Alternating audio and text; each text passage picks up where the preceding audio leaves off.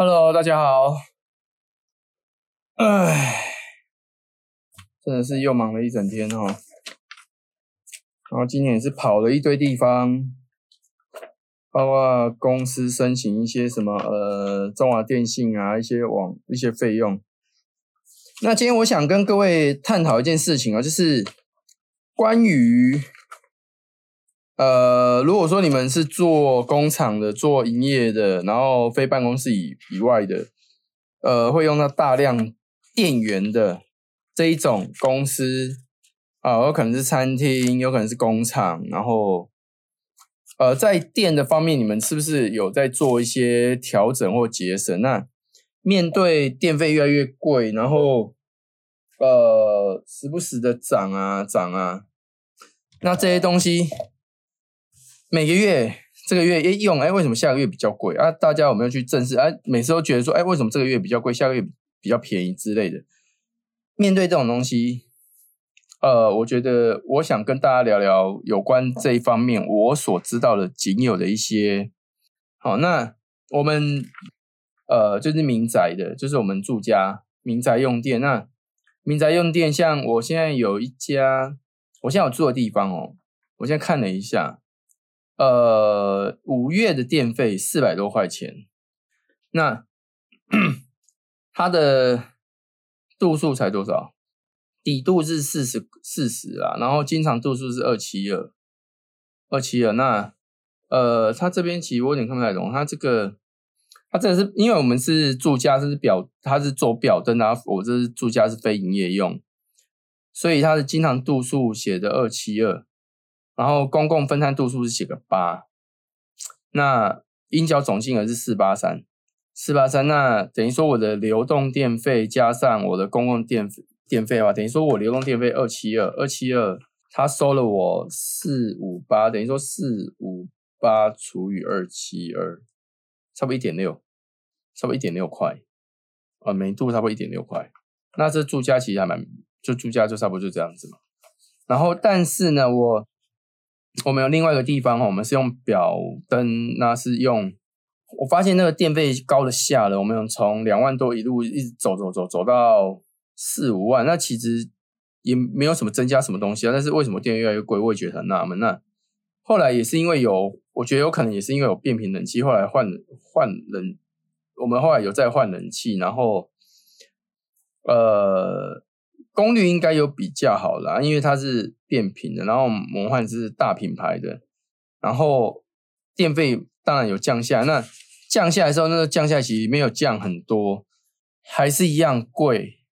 那后来有一次我就去找那个台电说我要申请节约，台电说你可以申请一般的民众的这一种，就是政府在宣导的。我们在那个夏季的时候，我们。电视上都会有那种广告，哦，什么叫你节约用电啊，然后可以申请节约用电啊之类的。那你只要民众上网填写申请，那它就可以稍微便宜一点点。但其实这都九牛一毛，因为我们做的是我们是营业用电，所以对我们来说不会有太大差别。那台电的意思是说，如果你要我说我要再节省的话，有没有那种要付费？他说有。后来我给他看了，给他们看了一下我的每个月的用电度数，差不多在。三十码左右，三十码的话，我还没有超过三十码了，就差不多接近了。那他帮了帮我们我们弄一弄，我他建议说我们用 F 型的。那我跟那个帮我们申请电的，因为台电说这种东西你没办法自己请，你一定要找那种甲级有那种甲级证照的那种才能帮你请，专门在帮人家请电的，这种要付钱。我说好。我们就找他，找他之后讲讲之后，我们可以先试 F 型的。那之后 F 型之后一年之后，我们如果要换的话再换，可以改，这没有问题。啊，改的时候就不用再付钱了。F 型的，呃，我们我们这样看哦，我我觉得在之前，因为用电其实我们用电量其实差不多就这些。我们在一零八年九月的时候，我们用电量高达五千六百四十度。一零八年的时候。到了一一年的，我们一一年的六月只有三千八百八十度，我是不知道为什么啦，为什么可以差到差到一千多度？但是其实应该是说六啊，有对对对，六月就上个月嘛，啊对这个月缴费期限六月二十八，那应该是属于应该是应该是属于五月的啦，因为他写缴费期限六月二十八，因为疫情。疫情的，因为疫情，我突然想起来，因为疫情，我那时候种的时候是下半个月的时候，所以整个当下，那平均我们每个月的用电量差不多在四五千、四五千这个上下。我现在看了一下，差不多四五千、四五千，然后四五千、四五千，以我们三千多这一次，这一次三千八百八这一次来算的话，我们付的费用差不多在，我看一下，一万一万五千多。往年我们差不多负债差不多基本上都在两万以下了，那偶尔会有几期会超过两万，就两万上下这样子。那这是我们后来我们申请的 F 型。那 F 型的意思是说，呃，除了除了说我们现在用电以外，F 型的，哎，我现在看一下，我们可以上网那个台电那边，你可以查一个那个电电价计算方式。呃，这个 F 型的，它的它的它的那个。祭祭奠方式是有分尖峰下月、离峰飞尖峰飞下月跟尖峰下月，还有离峰下月跟离峰飞下月，还有周六半尖峰下月跟周六半尖峰飞下月，很复杂。那就是等于说有分下月飞下月，然后尖峰飞尖峰就这样，然后去去对调来调去。那离峰下月的话。夏夏天哦，离峰哦，那种晚上半夜那种，它就一点四六，会比较便宜。一点四六，飞夏月的话，离峰一样飞夏月的话，它会到一点三九，更低。等于说冬天嘛，不是夏月，它他们其实说夏天的时间就是六月到九月，他们只算这啊，其他这除了这几个月都算飞夏飞夏天。算出来的量，那我们最高的话，像我们上，我今天有上网去看一下那个。台电的那个度数哦，其实蛮恐怖的。如果说你今天你是营业用电，然后你又没有申请节约的话，你一度会有会有到六块。等下，我现在看一下台电计电费计算，打台电电费计算，它跳出一个那个 PDF 档，那它会有什么包灯电价啦、包用电力电价、表灯电价、低压电力电价，叭叭叭叭，很多很多，经常用。电，嗯，经常用电备力备用电力之类的。那我现在大概看了一下哦，它的，假如说我们今天，哎，我看一下表灯电价，表灯电价它在，我如果我有超过一千度的话哦，夏天的话每一度要六点四一。你看我们刚才讲那个是三点多的，哎，六点多几乎将近一倍。然后非夏月也要五点多，哦如果是用表灯，那你又用超过一千度的话，这是蛮恐怖。这是非营业用，但如果你被判定到营业用的，你会更贵。那那个非营业用是六点四一嘛？如果一千度以上，六点四一。那营业用的话是六点四三，多了零点零二。啊，不要小看这零点零二哦，这乘起来是蛮恐怖的。如果如果可以的话，就申请那个节约用电。像我们这个节约用电，我们申请 F，我刚刚讲 F 型嘛，F 型的，你看它的最最巅峰，啊，不，它的最就是夏天嘛，夏天巅巅峰好了。也才三点四二，夏天巅峰哦。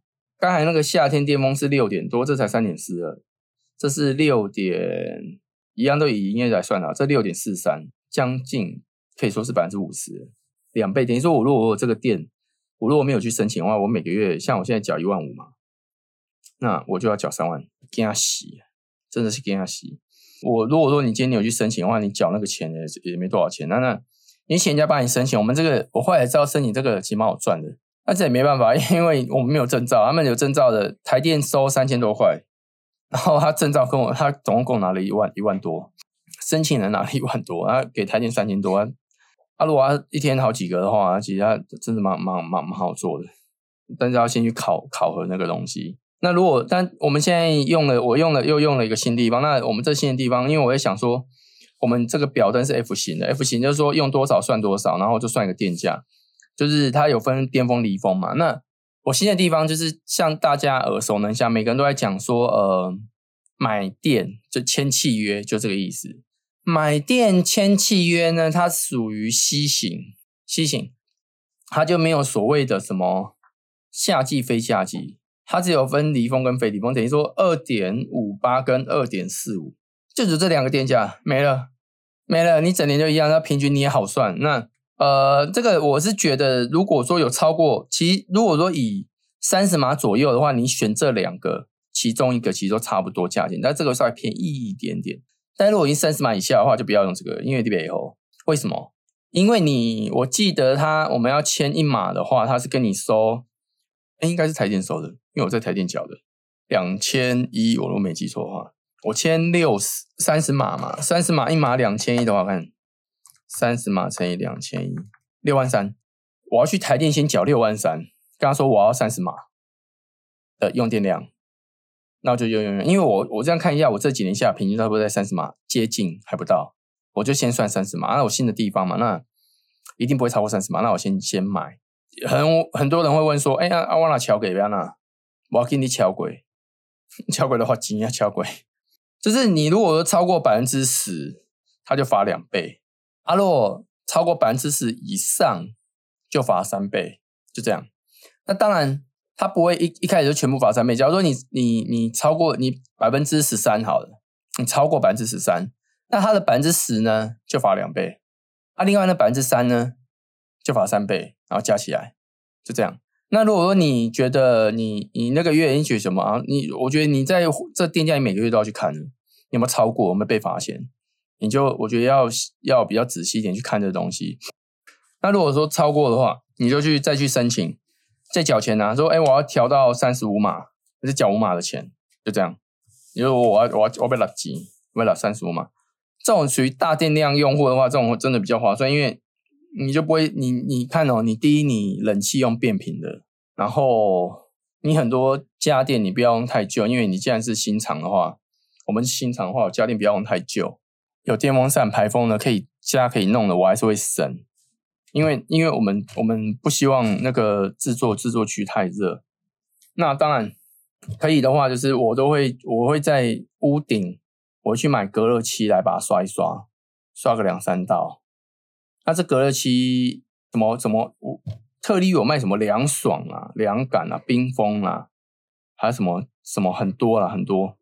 这些隔热漆它的用意就是它里面应，我记得我如果没错的话，它里面是树脂跟金属的的成分，它是把你的紫外线给挡掉。那个铁那个屋顶的铁板，如果说今天用太阳晒的话，你也没办法再你赤脚没办法踩，太烫了。真的太烫了，但是如果你隔热器上上去之后啊，你可以整个人躺在上面是裸的哦，他就问问而已，他不会吸什么热，他把它挡掉了。因为塑胶嘛，塑胶你也不会不太会吸热啊，那不是铁，它是树脂跟金属的成分吧，它不太会热。然后你刷个两三道，抓完之后你就每隔两年马上去补一下，补一下，补一下，这样就好了。如果说你有通风球，再装个通风球。我除了装通风球以外，上面还做了个抽风扇。我抽那个夹层中间的风，因为我们在屋顶跟我们厨房中间还有一个，就是办公室办公室上面那个气栓盖板的那一层，气栓盖板跟屋顶中间还有一个空一个空空的，那空空的如果说没有没有风啊对流的话，它里面会太热，它也是闷着，所以我在旁边有加装了一个加装了一个抽风扇，就抽风，那它风你有有进就要有出嘛，你要做对流，所以你我还有个香菇头在那边。然后，像有人会去装那个什么，那个太阳能的那个排热的、排热排热风的，都可以有装就一定会比较好，因为你空气有对流嘛。那人家说装太阳能，那夏天那下雨怎么办？笑脸呢？啊，下雨又不会热，你有差吗？它都已经在下雨，你觉得你你屋子里面会多热？有差吗？也没什么差，对啊，所以其实还好，真的还好。对，那主要是大太阳嘛。那你北部常下雨，可能用太阳能就还好。可是我们南部三不狗血的大太阳，我都会去做这种小 paper 啊，那去省我的电。然后像我们做厨房的，我们有洗碗机、洗大型洗碗机那些，那些都会有蒸汽。然后洗碗机它需要热水去加热之类。的。那我们的我们还要需要那个一个那个储热桶。那我们我就会去装那个软水机。水过软水机再进储热桶，储热桶里面才不会有那个水垢的产生，然后把那个加热棒给包起来，你加热棒才不会坏掉，不容易坏掉了。那这个水我加热之后，呢储热桶它会在，如果说我的储热桶就会在会在走到那个那个洗碗机的部分。那洗碗机等于说我洗碗机在加热的时候时间就不会那么长，它也相对比较稍微省电一点。那除热桶那边可以保温，如果没有用的话可以保温，而且保温效果还蛮好的。就是我会去尽可能的去做这些省钱的动作。那呃，软水机这种一一台，我们装这种二三十升的，一万多块就真的，你不用装太好，真的不用装太装太好，它就就就是丢眼而已啊，丢眼而已啊。那好看的也没什么用。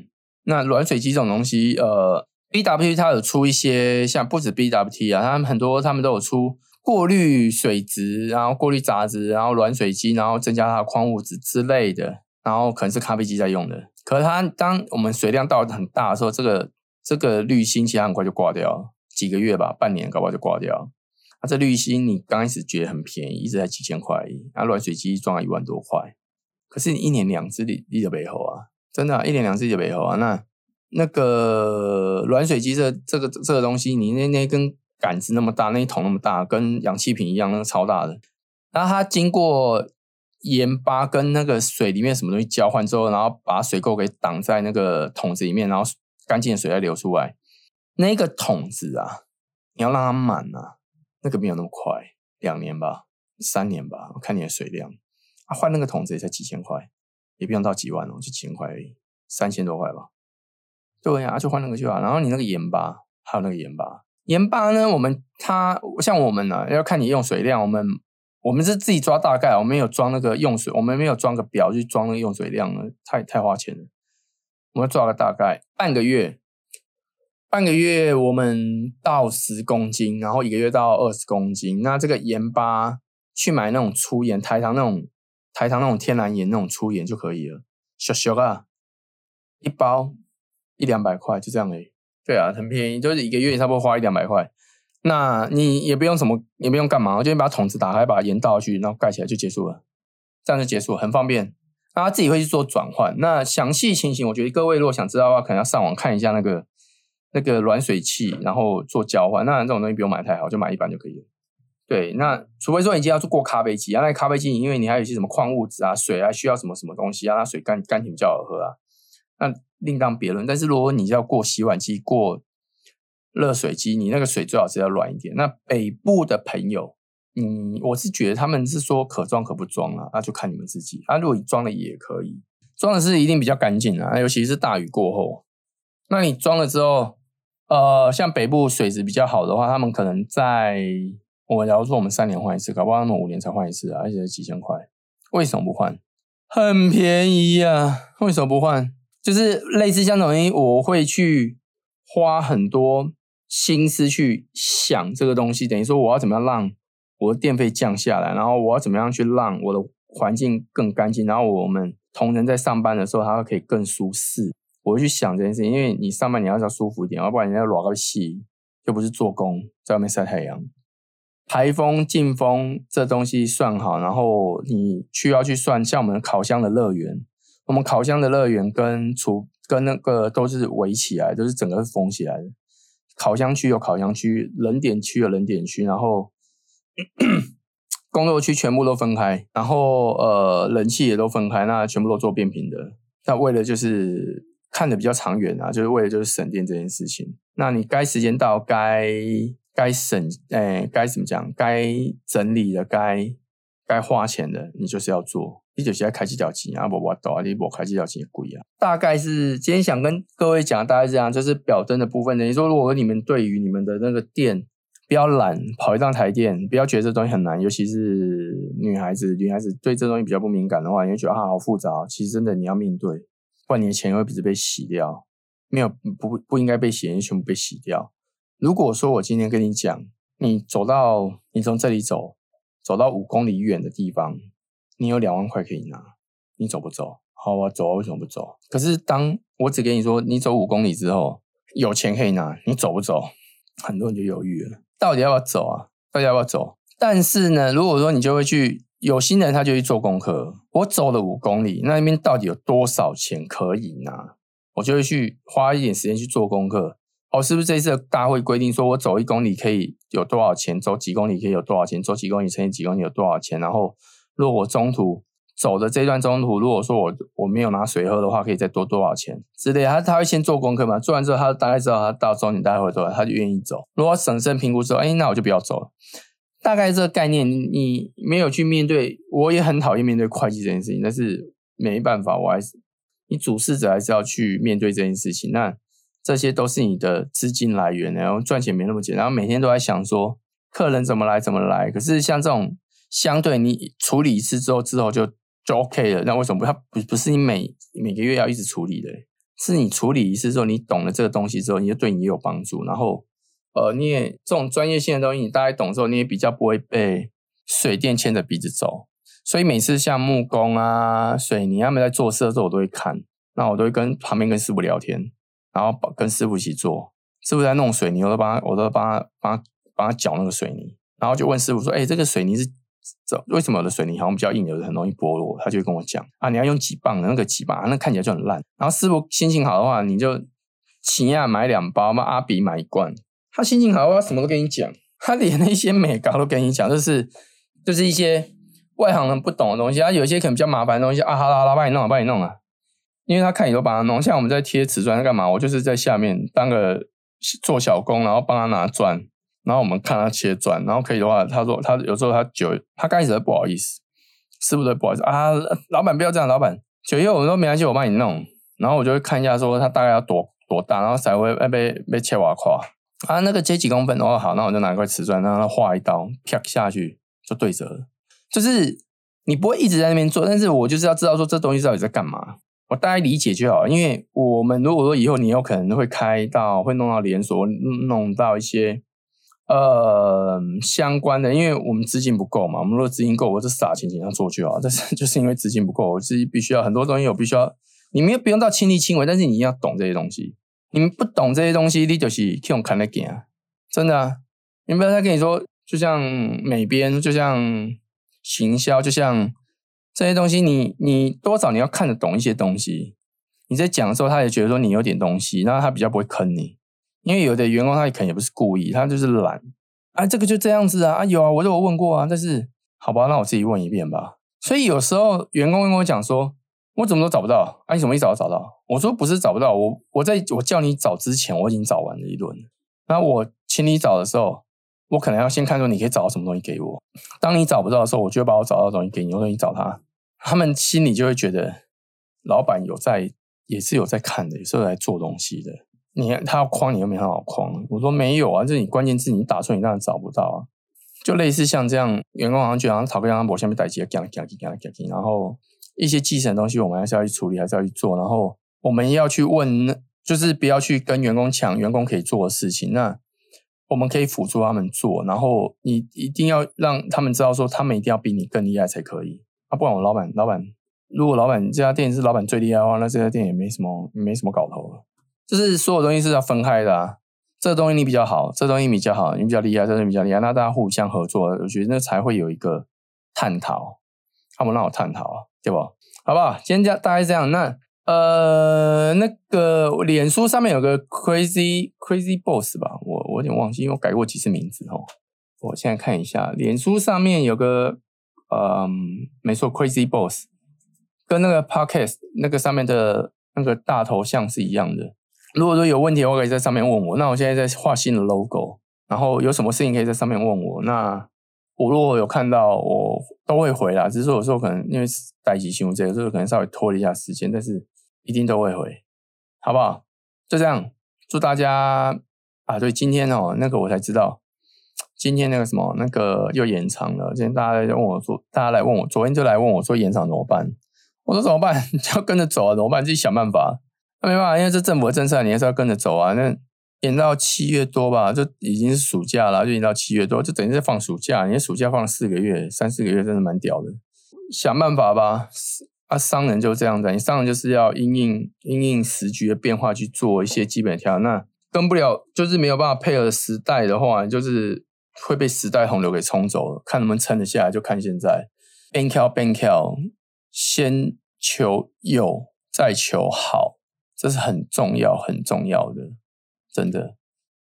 你看有些人有些人有些人红的话，有些女星红的话是先衣服穿少一点，然后红了。可是适当时期，他必须要把衣服一件一件的给她穿回来，他不能就这样一直轮下去。因为如果哪一天变红，它真的红起来大红大紫的话，其实对他来说会以人性来讲啊，我觉得会是一个打击啊，大家会一直打击他。这些人都很奇怪，台湾人都很奇怪，要不要台湾人啊？全世界人都很奇怪。人家脱的时候，那看得开开心的要死。然后如果他一直一直脱，一直脱，一直脱，就这样倒一辈子的话，你肯定也看不起他，这是蛮妙的。然后反正他把衣服穿回来，哇，大红大紫，就哇，影星哎，巨星哎，对啊，这是很奇怪一件事啊。那如果说一开始要穿那么多衣服，我搞搞不好也红不起来。你说吸眼球吧，就是我们先看每个人的方式不一样，然后有些人有些人可能先先就是制造噱头，新三色。干胶什么的，先有噱头，先让自己红起来，然后之后再来调整。啊，有些人就是先接地气，先呃，我先怎么讲，赔本出售，大降价，把自己搞起来再说。然后有些人是扮丑，都有。但是呢，这一段时间就是你要，你要只要去想哦，你你有个小孩子，然后跟着你走。你不管你今天再怎么好，小孩子他一定要有饭吃。小孩子没有饭吃，他就是饿死。你要先把小孩子顾好，你再来想小孩子要吃什么。你先让他，你先把他喂饱，就是不要让饿死啊。你先不要说，我今天给他吃一个东西，有东西有得吃就好了，好不好？今天肚子饿的要死，然后有西瓜可以吃，你不让他吃啊？这西瓜好冷哦，好寒哦，吃了会落晒。我跟你讲，你不吃你就饿死了。萤火虫之有没有看过？就这样子。到最后，他连吃一口西瓜都是个奢侈，你知道吗？好不好？这一波疫情，我觉得大家真的都很辛苦。我们看过很多店都垮掉了，我们也在夹缝中求生存啊。那大家如果说有什么问题的话，在脸书上面我们来讨论。谢谢各位，谢谢。